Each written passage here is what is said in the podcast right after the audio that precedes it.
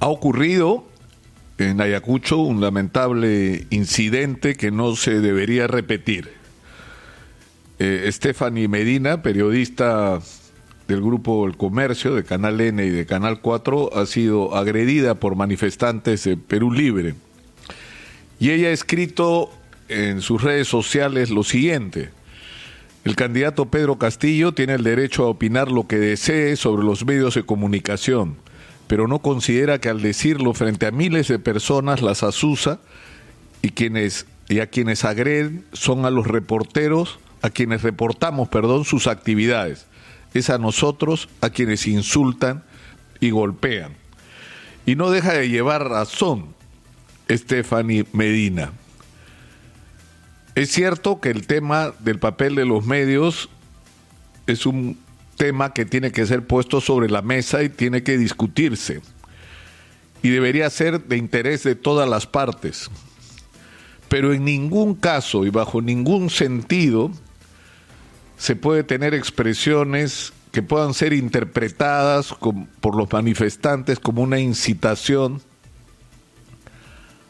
a agredir o a impedir que los periodistas hagan su trabajo.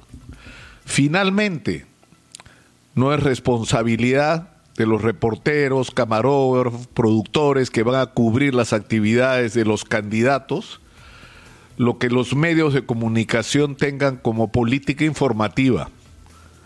Eso es responsabilidad de los propietarios y de los responsables de las líneas editoriales de esos medios.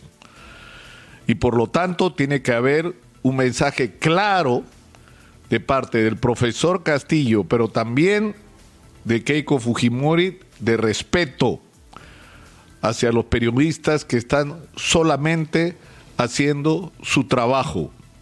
No son los periodistas que están en la calle los que deciden las líneas informativas de sus medios. Y eso no significa que no tengan el derecho a tener su propia opinión. Dicho esto, hay que hablar del tema del papel de los medios. Y yo he recordado lo que ocurrió hace cinco años para mostrar solamente un ejemplo de cómo se han manejado las cosas en el Perú en las últimas décadas desde los medios de comunicación, porque las cosas no han cambiado. Se fue Montesinos y la manipulación de medios cambió de manos, nada más. O sea que no se hagan ilusiones y no nos vengan a contar historias. Hace cinco años, desde el grupo El Comercio, se montó una operación periodística para implicar desde Miami a Keiko Fujimori en, una supuesta investigación por lavado de activos y narcotráfico realizada por la DEA. Eso se dijo hace cinco años cuando faltaban 15 días para las elecciones o poco más. Eso fue absolutamente perturbador porque significaba que si Keiko Fujimori salía electa presidenta, a que íbamos a elegir a alguien a quien en algún momento las autoridades norteamericanas iban a reclamar ante su justicia. Ni una palabra, ni una, dijeron sobre este tema luego de las elecciones. Y lo que quedó claro es que de lo que se trataba era de dañar la candidatura de Keiko Fujimori y no de informar con objetividad sobre una supuesta investigación en marcha. Nunca se dio se presentó la evidencia del audio que sustentaba esa acusación en la que supuestamente Joaquín Ramírez le decía a una persona que Keiko Fujimori le había dado 15 millones de dólares para que lavara. Nunca se presentó el audio, nunca se acreditó que la DEA había realizado o estaba realizando o había realizado alguna vez una investigación sobre Keiko Fujimori. Y al final uno tiene absoluto derecho a pensar que era todo mentira que lo inventaron, lo montaron o lo sobredimensionaron solamente para interferir en una campaña electoral. Eso es vergonzoso. Y sobre ese tema nadie quiere hablar. Y nadie quiere hablar porque si ustedes se ponen a pensar, así es como se han manejado los medios de comunicación en el Perú en las últimas décadas mucha cháchara sobre el control de los medios por parte de Montesinos cuando han terminado haciendo lo mismo. Entonces, esto tiene que cambiar. Y me refiero no solamente al establecer claros parámetros con respecto a lo que es el derecho a tener una línea editorial y una opinión, que es un derecho de los dueños del medio de comunicación y es un derecho también de cada periodista, con la obligación de informar con objetividad y más aún en una campaña electoral sobre lo que proponen los candidatos para que sea la gente la que decida, para que no sean los dueños de los medios los que decidan lo que está bien y lo que está mal para los peruanos. Eso tiene que acabarse y para siempre. Pero hay un segundo tema que es trascendental y que tiene que ver con lo que ha ocurrido en el Perú en las últimas décadas.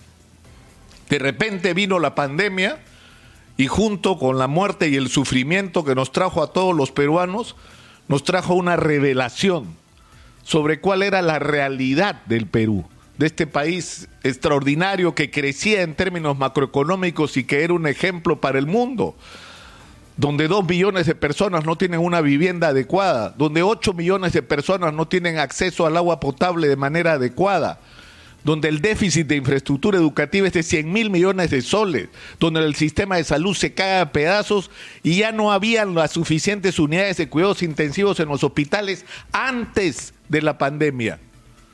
Y donde el sistema, el primer nivel de atención que es clave para enfrentar situaciones como las epidemias estaba prácticamente desmantelado en el Perú. Y puedo seguir con la lista.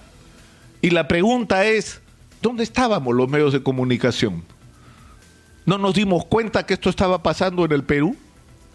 Es que no es agenda, pues. No hace rating hablar de los problemas de la gente, de lo que están viviendo la inmensa mayoría de los peruanos. Los medios de comunicación, con excepciones, porque me van a disculpar, pero nosotros fuimos una excepción porque durante años hemos estado tratando de introducir la agenda del Perú, la agenda social, la agenda de los problemas de la gente.